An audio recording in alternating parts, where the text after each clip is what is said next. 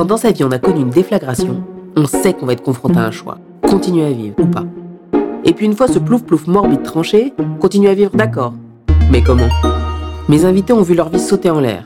Et on va s'intéresser aux stratégies de ces survivants de leur vie d'avant. Ils regardent dans le rétro et parlent sans tabou des histoires dingues qui ont fait briller leur vie. Qu'ils soient puissants, drôles, touchants, agaçants, secrets ou impudiques, ils ont tous en commun un truc dans le regard qui va s'entendre dans leur voix. N'attendez pas que la vie vous fasse une blague pour la dévorer. Venez, écoutez leurs histoires, pleurez, rire. Installez-vous confortablement. Et ça va bien se passer.